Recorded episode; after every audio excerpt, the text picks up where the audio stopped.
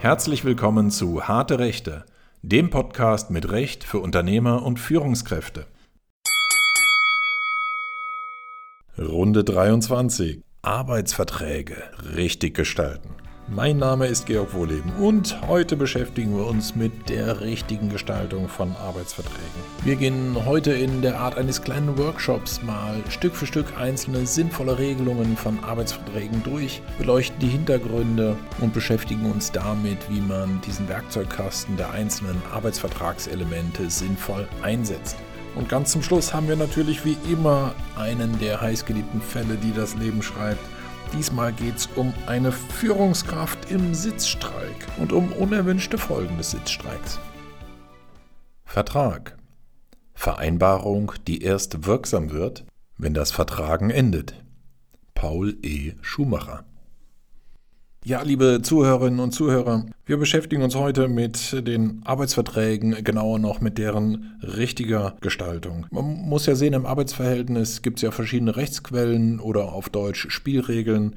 Zum einen können natürlich die Spielregeln aus dem Arbeitsvertrag folgen. Sie können aber auch folgen aus Tarifverträgen, wenn die gelten, oder aus Betriebsvereinbarungen oder auch aus dem Gesetz. Tarifverträge, vielleicht das noch eine kleine Anmerkung.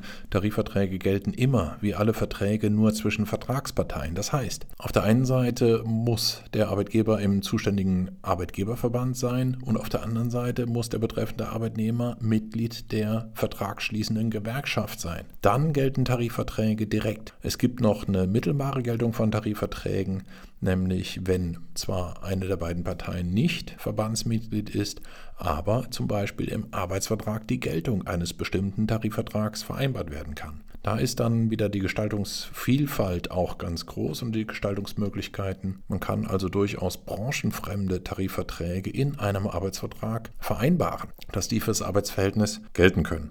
Nun gut, warum soll man also einen Arbeitsvertrag insgesamt abschließen überhaupt? Rein formal sagt der Jurist. Na, schau doch mal in Paragraph 2 des Nachweisgesetzes rein. Da steht sinngemäß drin, dass die wesentlichen Vertragsbedingungen in Schriftform dem Arbeitnehmer übergeben werden müssen. Nun ja, natürlich soll man Gesetze einhalten, aber es gibt ja manchmal auch einen tiefen Sinn hinter solchen gesetzlichen Regelungen. So ist es auch hier. Natürlich ist es auch für Sie als Unternehmen wichtig, dass Arbeitsvertragsbedingungen nachvollziehbar und transparent festgehalten werden. Zum einen finde ich es immer wichtig, dass man bei Vertragsschluss wechselseitig sich klar darüber unterhält, was gelten soll und was nicht gelten soll. Und ein schriftlicher Arbeitsvertrag ist immer ein konkreter Anhalt dafür, solche Vertragsbedingungen einfach mal konkret durchzusprechen. Das, was man bei Vertragsschluss offen bespricht, führt hinterher nicht mehr zu Unklarheiten. Und das nächste ist natürlich auch, wenn man so einen Arbeitsvertrag schriftlich geschlossen hat, äh, kann man hinterher auch immer wieder darauf zurückgreifen und weiß genau, was besprochen und vereinbart war. Man darf ja auch nie vergessen, dass die handelnden Personen auf äh, Arbeitgeberseite auch durchaus mal wechseln können. Und dann ist es immer besser, wenn der betreffende Nachfolger die konkreten Vertragsbedingungen auch nachvollziehbar in Schriftform auffindet. So, Sie sind jetzt also auf der richtigen Linie und sagen natürlich, ich möchte Arbeitsverträge für meine Arbeitnehmer schriftlich gestalten. Tja, wo nehmen wir die denn her? Der erste Reflex ist bei einigen Unternehmen immer noch der Griff ins bildliche Regal. Das heißt, äh, Musterarbeitsverträge, die im Internet kursieren oder auch nicht besser, Musterarbeitsverträge, die jeder Steuerberater in einem Formularbuch zur Hand hat. Ja, Sie ahnen es schon, das sind noch nicht mal 1b-Varianten. Musterverträge sind wie Musterhäuser. Nett zum Ansehen, passen aber nie so richtig für Ihre konkreten Bedürfnisse. Ja, ich weiß, Sorgfältig gestaltete Verträge, auch sorgfältig und individuell gestaltete Arbeitsverträge kosten Geld. Aber richtig teuer sind schlechte Verträge. Ich erlebe es in meiner täglichen Praxis als Fachanwalt für Arbeitsrecht ja immer wieder, dass Unternehmen im Streitfall mit einer Klage eines Arbeitnehmers zu mir kommen. Und wenn ich dann in die Arbeitsverträge reinschaue, stelle ich dann teilweise fest, dass die nicht über meinen Schreibtisch gegangen sind und auch offensichtlich nicht über den Schreibtisch irgendeines Anwalts gegangen sind. Und dann beginnt das große Aufräumen. Und äh, Sie ahnen schon, es ist immer wesentlich aufwendiger, teurer und schmerzhafter, schlechten Verträgen hinterherzuräumen. Und dadurch die dann schlechten Arbeitsverträge, die Spielregeln ja schon ursprünglich gesetzt worden sind für die Auseinandersetzung, ist oft das Kind für das Unternehmen schon sehr teuer in den Brunnen gefallen. Das wollen wir doch vermeiden und deswegen gehen wir heute mal durch einen klassischen Arbeitsvertrag Stück für Stück durch und schauen uns die einzelnen sinnvollen Regelungen mal im Detail an. Nun, jeder gute Arbeitsvertrag beginnt erstmal damit, dass äh, im ersten Paragraphen oder in der ersten Nummer vereinbart wird, ab wann das Arbeitsverhältnis beginnen soll. Es steht dann weiter drin in der Regel als was der Arbeitnehmer beschäftigt werden soll. Und da wird es schon interessant. Ich stelle Ihnen mal zwei mögliche Varianten im Beispiel vor. Variante 1. Frau Müller wird ab dem 01.01.2022 als Buchhalterin beschäftigt. Punkt. Variante 2. Frau Müller wird ab dem 01.01.2022 als Buchhalterin beschäftigt. Sie ist verpflichtet, im Rahmen des Zumutbaren auch andere Tätigkeiten auszuüben, dies gegebenenfalls auch an anderen Arbeitsorten. Nun, liebe Zuhörerinnen und Zuhörer, bei der letzten Variante, die ich immer wieder finde, also einer weitestgehenden Versetzungsklausel im Arbeitsvertrag, klopfen sich Unternehmer immer wieder endlos auf die Schultern, wie toll sie sich alle Optionen im Arbeitsvertrag offen gehalten haben. Tatsächlich sind solche Klauseln in der Praxis grandiose Eigentore. Warum? Interessant wird das Ganze im Fall einer betriebsbedingten Kündigung. Jetzt überlegen Sie mal im konkreten Beispielsfall, die Buchhaltung wird in Ihrem Unternehmen outgesourced. Dann sprechen Sie eine Kündigung aus gegenüber allen Mitarbeitern in der Buchhaltung. Wenn im Arbeitsvertrag tatsächlich nur drin steht, ohne Versetzungsklausel, Arbeitsplatz ist Buchhaltung, dann ist der Arbeitsplatz weg und zwar unwiederbringlich.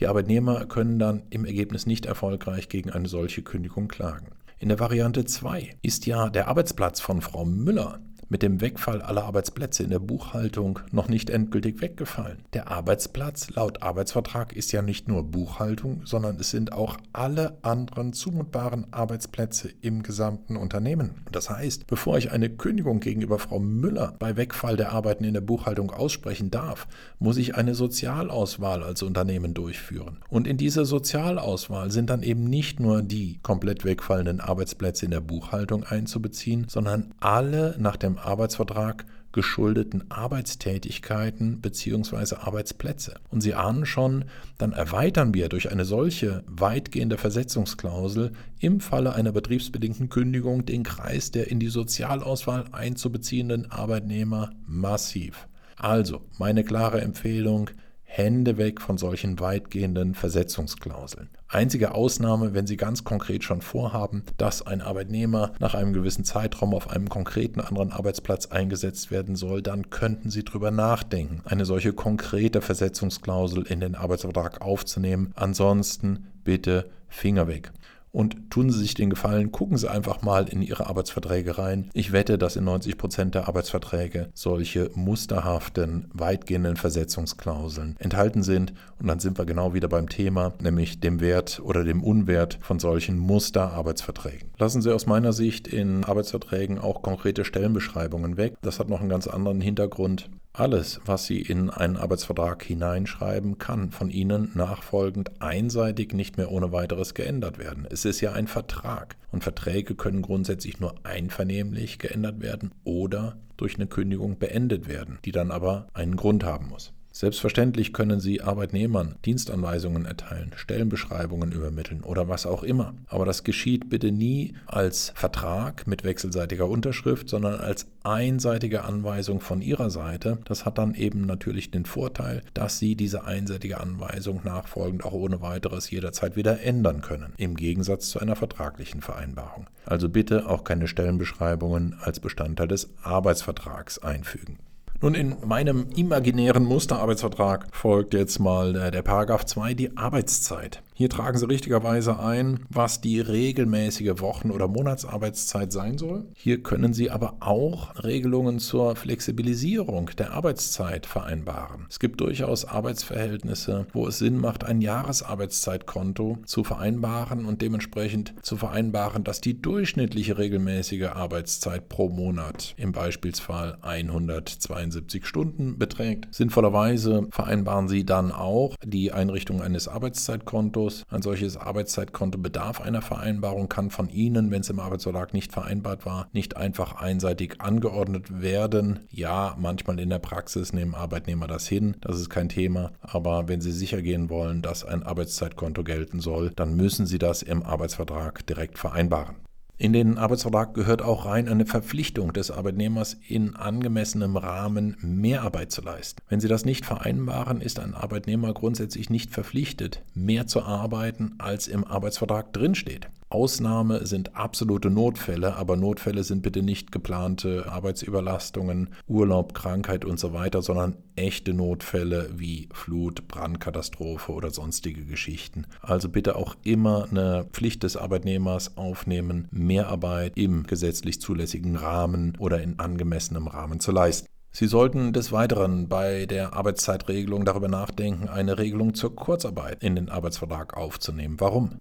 Kurzarbeit kann von Ihnen nicht einseitig angeordnet werden. Kurzarbeit bedarf einer vertraglichen Vereinbarung. Und das muss nicht irgendeine vertragliche Vereinbarung sein, sondern die muss relativ ausgefeilt sein, um den Anforderungen der Rechtsprechung zu genügen. Im Ergebnis muss rechtssicher enthalten sein in so einer solchen Kurzarbeitsvereinbarung, egal ob die zum Beispiel aus Anlass der Corona-Pandemie im Einzelfall gesondert getroffen wurde oder ob sie schon vorausschauend, vorbeugend in den Arbeitsvertrag aufgenommen wird. Die Regelung muss in jedem Fall enthalten äh, Angaben zur Dauer der maximalen maximalen Anordnung von Kurzarbeit. Sie muss weiter enthalten Angaben, in welchem Umfang die Arbeitszeit reduziert werden kann und daraus folgend auch das Arbeitsentgelt. Und sie muss schließlich auch eine Bedingung enthalten, nämlich, dass Kurzarbeit nur wirksam angeordnet werden kann, wenn die Bedingungen für die Gewährung von Kurzarbeitergeld durch die Bundesagentur für Arbeit vorliegen. Sie merken, in dem Punkt gibt es für so eine Regelung einiges zu beachten. Das können Sie wirklich nicht alleine machen. Da muss ein Anwalt ran und das muss dann wirklich sitzen, weil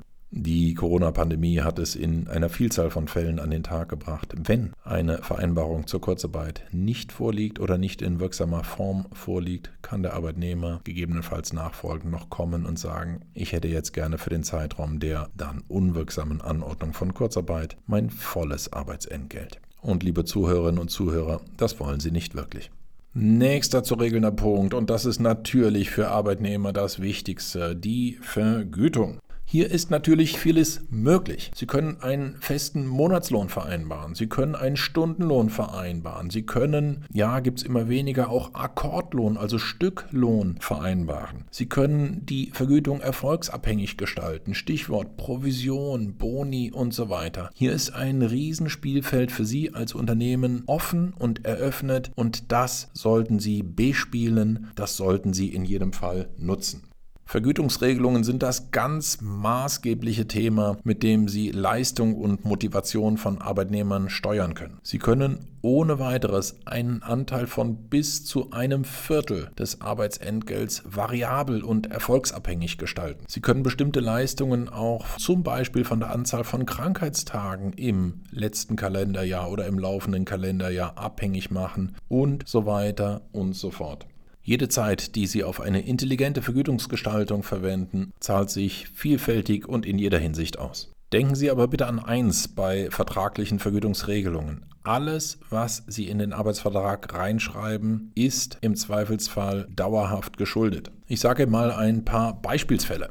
Es wird ein Weihnachtsgeld in Höhe eines 13. Monatsgehalts gezahlt. Diese Leistung ist freiwillig und ohne Begründung eines Rechtsanspruchs für die Zukunft. Oder diese Leistung kann bei betrieblichen Gründen für die Zukunft widerrufen werden und so weiter. Wir reden also über sogenannte Freiwilligkeitsvorbehalte. Hier ist die Rechtsprechung inzwischen ganz klar und messerscharf, egal was wir davon persönlich halten. Das Bundesarbeitsgericht sagt klar, Sie können nicht wirksam in einem Vertrag eine Leistung erst zusagen und dann einen Satz oder einen Absatz oder wie auch immer später diese Leistung wieder zurückziehen oder widerruflich machen. Das ist nach der Rechtsprechung des Bundesarbeitsgerichts intransparent und damit unwirksam. Unwirksam ist dann nicht die gesamte Weihnachtsgeldregelung im Beispielsfall, sondern nur der Freiwilligkeitsvorbehalt. Was macht man richtigerweise?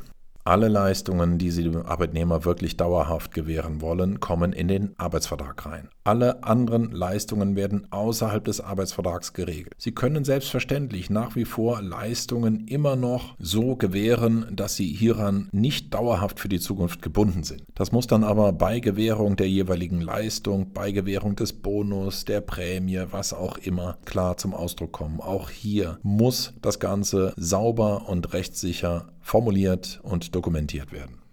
Das gleiche gilt für Rückzahlungsregelungen. Immer wieder finden sich ja auch Regelungen nach dem Motto, wenn ein Arbeitnehmer innerhalb von drei Monaten auf die Auszahlung der Sonderleistung XY aus dem Arbeitsverhältnis ausscheidet, ist er zur Rückzahlung dieser Sonderleistung verpflichtet. Dazu muss man eins wissen, unwirksam sind solche Rückzahlungsklauseln bei jeglichen Leistungen, die in irgendeiner Form mit der Arbeitsleistung des Arbeitnehmers verbunden waren. Das sind zum Beispiel auch Regelungen, wonach eine Sonderzahlung vom Unternehmenserfolg im betreffenden Jahr abhängt. Auch an diesem Unternehmenserfolg hat ja der Arbeitnehmer zu einem mehr oder weniger großen Teil mitgewirkt. Ja, auch das ist eine arbeitsabhängige, leistungsabhängige Sondervergütung und die können Sie nicht einseitig wieder zurückfordern. Die können Sie nicht von einem bestimmten dauerhaften Bestand des Arbeitsverhältnisses abhängig machen. Jegliche Prämie, die nicht in irgendeiner Form von der Arbeitsleistung des Arbeitnehmers abhängt, können Sie dagegen von dem Fortbestand des Arbeitsverhältnisses bis zu einem gewissen Stichtag abhängig machen, sogenannte Stichtagsregelungen. Das ist dann möglich. Aber ich sage es Ihnen ganz offen, die Gratifikations-, die Sonderzahlungsregelungen, die bei mir auf den Tisch kommen, sind in gefühlt 90, 95 Prozent der Fälle in irgendeiner Form doch mit Leistungen der Arbeitnehmer verbunden. Und da sind dann entsprechende Rückzahlungsklauseln ganz klar unwirksam. Also Bevor Sie solche Sonderzahlungen leisten, bevor Sie interne Regelungen über solche Sonderzahlungen aufstellen, genau überlegen, welcher Zweck wird damit verfolgt und wie wichtig ist für Sie die Option einer Rückforderung dieser Leistungen, wenn der Arbeitnehmer vor einem bestimmten Stichtag aus dem Arbeitsverhältnis ausscheidet. Kommen wir zum nächsten wesentlichen Punkt in Arbeitsverträgen. Urlaubsregelungen. Wenn Sie hier nichts regeln, dann gilt der gesetzliche Mindesturlaubsanspruch von vier Wochen nach dem Bundesurlaubsgesetz. Wenn Sie etwas regeln, dann sollte es wie immer wirksam sein. Was da wichtig ist, Sie müssen hier unterscheiden aus den verschiedensten Gründen zwischen dem gesetzlichen Mindesturlaub, das sind bei einer 5-Tage-Woche 20 Arbeitstage, und einem darüber hinausgehenden vertraglichen Zusatzurlaub. Warum? Nun, der Europäische Gerichtshof und nachfolgend auch das Bundesarbeitsgericht hat vor inzwischen schon einigen Jahren entschieden, und das ist eigentlich der, der Kernpunkt, warum es so wichtig ist, dass bei einer dauerhaften Arbeitsunfähigkeit eines Arbeitnehmers jedenfalls der gesetzliche Mindesturlaub nicht zum Jahresende verfällt, wie es eigentlich das Bundesurlaubsgesetz vorsieht für den gesamten Urlaubsanspruch, sondern der gesetzliche Mindesturlaubsanspruch verfällt bei dauerhafter Arbeitsunfähigkeit erst mit dem 31. 1.3. des übernächsten Kalenderjahres. Soweit so gut. Das heißt aber auch, wenn Sie im Vertrag sauber differenzieren zwischen vertraglichem Zusatzurlaub und gesetzlichem Mindesturlaub, dann verfällt bei einer dauerhaften Arbeitsunfähigkeit des Arbeitnehmers der vertragliche Zusatzurlaub jeweils mit Ende des betreffenden Kalenderjahres und nur der gesetzliche Mindesturlaubsanspruch rettet sich noch bis zum 31.03. des übernächsten Kalenderjahres. Wenn Sie im Arbeitsvertrag stattdessen nicht zwischen gesetzlichem Mindesturlaub und vertraglichem Zusatzurlaub unterscheiden, dann Pech gehabt gehabt, dann teilt der vertragliche Zusatzurlaub das Schicksal des gesetzlichen Mindesturlaubsanspruchs und bleibt bis zum 31.03. des übernächsten Kalenderjahres erhalten. Und das kann in Euro und Cent schon einiges ausmachen. Und in den Arbeitsvertrag schreiben Sie bitte auch immer rein, von einer wie viel Tage Sie bei der Bemessung des Urlaubsanspruchs ausgehen. Beispiel. Der Arbeitnehmer erhält, ausgehend von einer 5-Tage-Woche, einen Urlaubsanspruch in Höhe von 30 Arbeitstagen, bestehend aus dem gesetzlichen Mindesturlaubsanspruch von 20 Arbeitstagen und einem vertraglichen Zusatzurlaubsanspruch von 10 Arbeitstagen. Ja, haben wir ja eben gelernt, warum die Unterscheidung zwischen Mindesturlaub und vertraglichem Zusatzurlaub so wichtig ist. Aber es ist genauso wichtig, dass Sie die Arbeitstage in Verhältnis setzen zur regelmäßigen Anzahl der Arbeitstage in der Woche. Und wenn Sie klargestellt haben, dass diese konkrete Anzahl der Urlaubstage von einer 5-Tage-Woche ausgeht, dann schreiben Sie noch dazu, dass wenn sich die regelmäßigen Arbeitstage in der Woche im Vergleich zur 5-Tage-Woche erhöhen oder vermindern, dass sich dann eben auch der Urlaubsanspruch anteilig erhöht oder vermindert. Dann bringen Sie bitte noch rein, dass der Urlaubsanspruch gequotelt wird, wenn das Arbeitsverhältnis im laufenden Kalenderjahr nicht durchgängig besteht. Warum?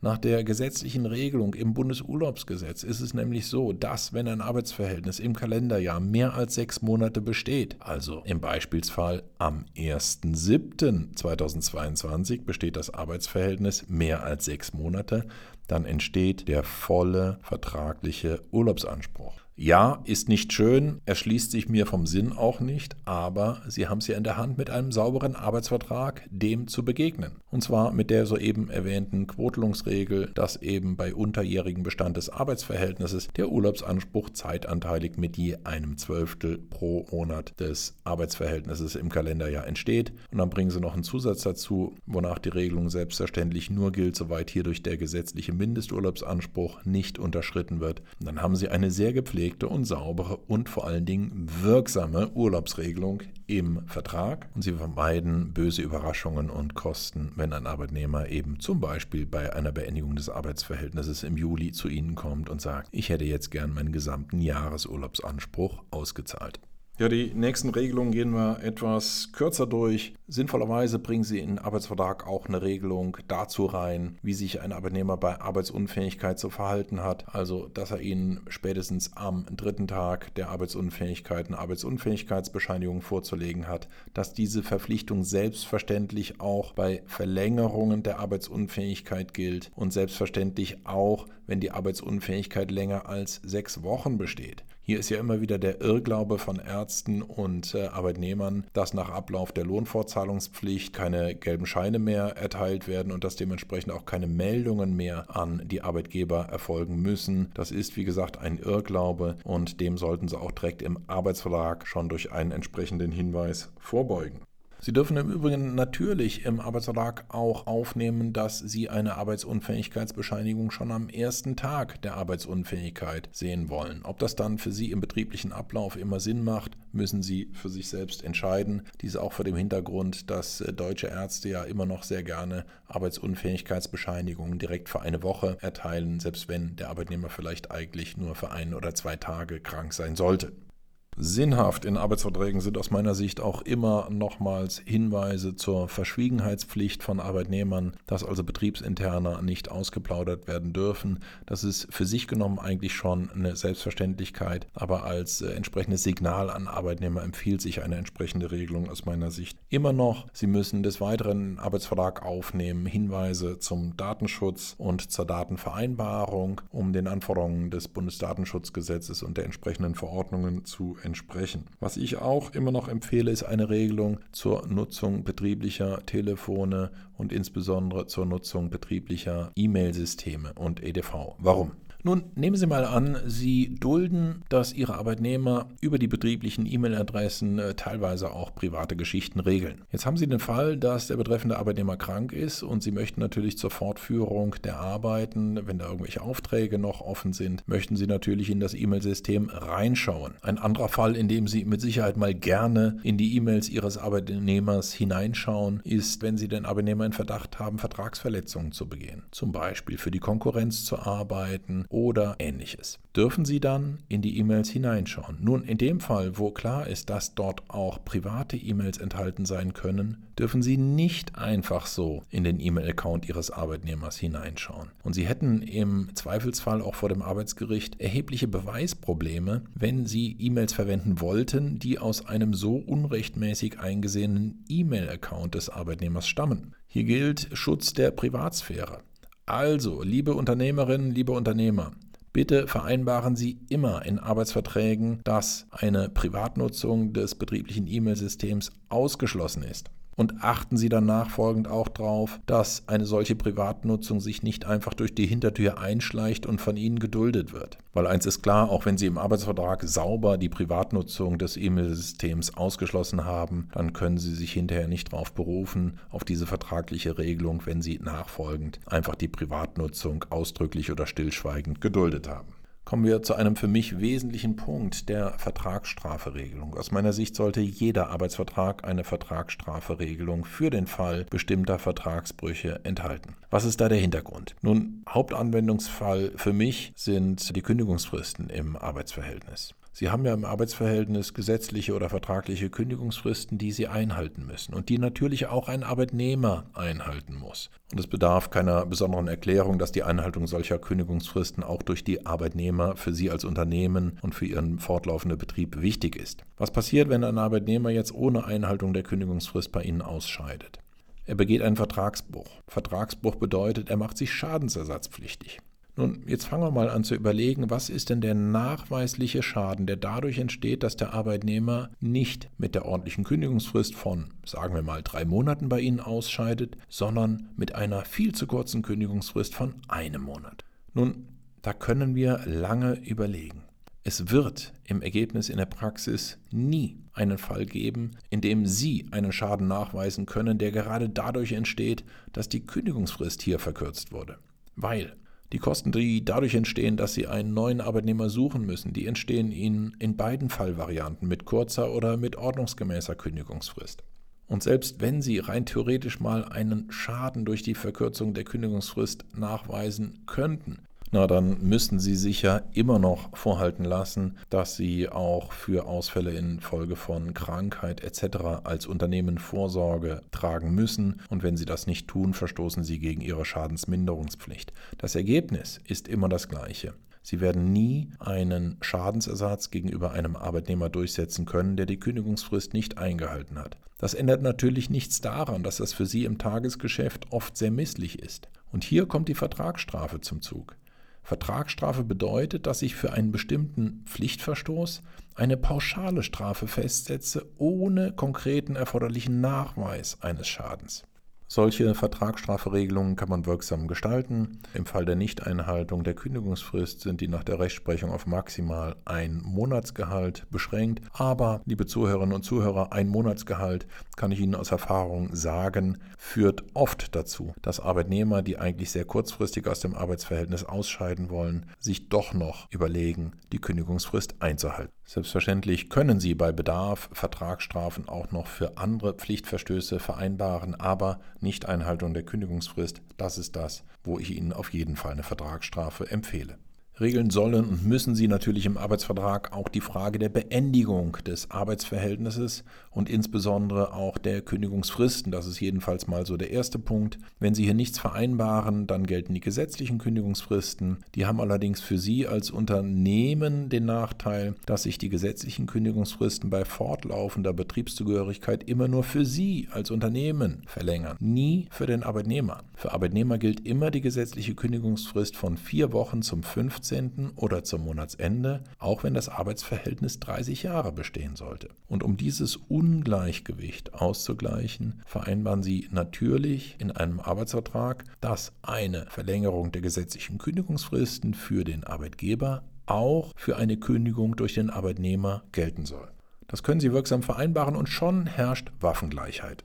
Wichtig ist bitte auch, dass Sie eine Klausel aufnehmen, wonach das Arbeitsverhältnis automatisch endet, wenn der Arbeitnehmer das Alter für eine Vollrente wegen Alters erreicht. Sie denken jetzt, äh, vielleicht ist doch sowieso selbstverständlich, mit Rente endet ein Arbeitsverhältnis doch mitnichten. Glauben Sie mir, ich habe ganz aktuell nochmal einen Fall auf den Tisch, wo das für ein Unternehmen sehr, sehr teuer geworden ist, dass keine entsprechende automatische Beendigungsklausel im Vertrag war. Die Beendigung eines Arbeitsverhältnisses bedarf entweder einer schriftlichen Vereinbarung oder einer Kündigung. Das Erreichen des Rentenalters ist weder eine schriftliche Vereinbarung über die Beendigung des Arbeitsverhältnisses noch eine Kündigung.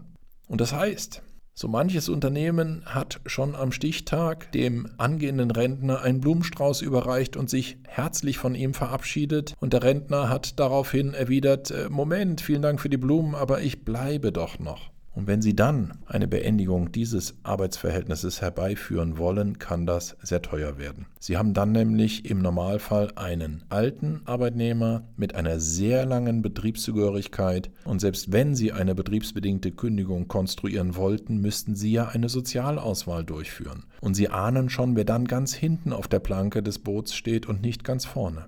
Ihr vermeintlicher Rentner. Also bitte durchflöhen Sie Ihre Arbeitsverträge auf solche Beendigungsklauseln. Wenn Sie sowas noch nicht drin haben, bitte sofort ändern, jedenfalls für die neuen Arbeitsverträge. Bei der Gelegenheit vielleicht noch ein weiterer Tipp.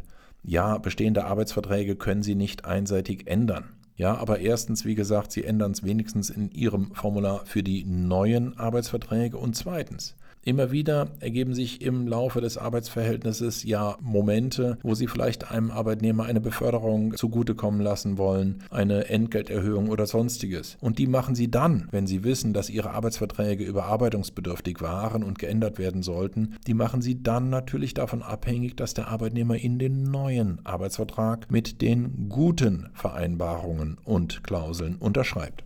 In der Praxis funktioniert das einwandfrei. Ein nächster Punkt, den Sie im Arbeitsvertrag regeln sollten, ist, dass immer die Adresse als Zustellungsadresse gilt, die der Arbeitnehmer Ihnen als letzte Adresse mitgeteilt hat. Ganz interessant und wichtig wird das im Fall von Kündigungen. Wenn Sie eine Kündigung aussprechen wollen, ja, das heißt in Schriftform, dann müssen Sie dem Arbeitnehmer die Kündigung zustellen. Wenn er persönlich da ist, übergeben Sie die ihm natürlich. Ansonsten geschieht das per Post, per Boten, wie auch immer. Und dann kommen Sie oft in die Probleme, dass Ihr Bote an einer Adresse steht, wo kein Briefkasten mehr hängt. Und es stellt sich raus, der Arbeitnehmer ist vielleicht schon ganz woanders. Und wo das ist, wissen Sie nicht. Aber Sie müssen die Kündigung zustellen, weil sie erst mit Zugang wirksam wird. Und Sie merken schon, Sie kommen dann in erhebliche Probleme. Also vereinbaren Sie im Arbeitsvertrag Arbeitsvertrag, dass die im Arbeitsvertrag angegebene Adresse so lange für Zustellungen gilt, wie der Arbeitnehmer Ihnen nicht nachweislich eine andere Adresse mitgeteilt hat die dann natürlich wiederum für Kündigungen etc. so lange gilt, wie nicht eine wiederum andere Adresse mitgeteilt wird.